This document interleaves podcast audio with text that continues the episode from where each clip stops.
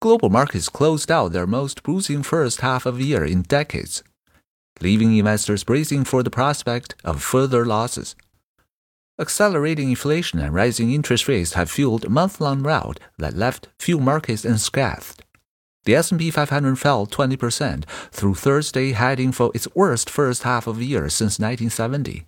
According to Dow Jones market data, investment grade bonds, as measured by iShares Core U.S. Aggregate Bond Exchange Traded Fund, lost about 11% on course for their worst start of year ever. Stocks and bonds in emerging markets tumbled hurt by slowing growth and cryptocurrencies came crashing down, settling individual investors and hedge funds alike with steep losses.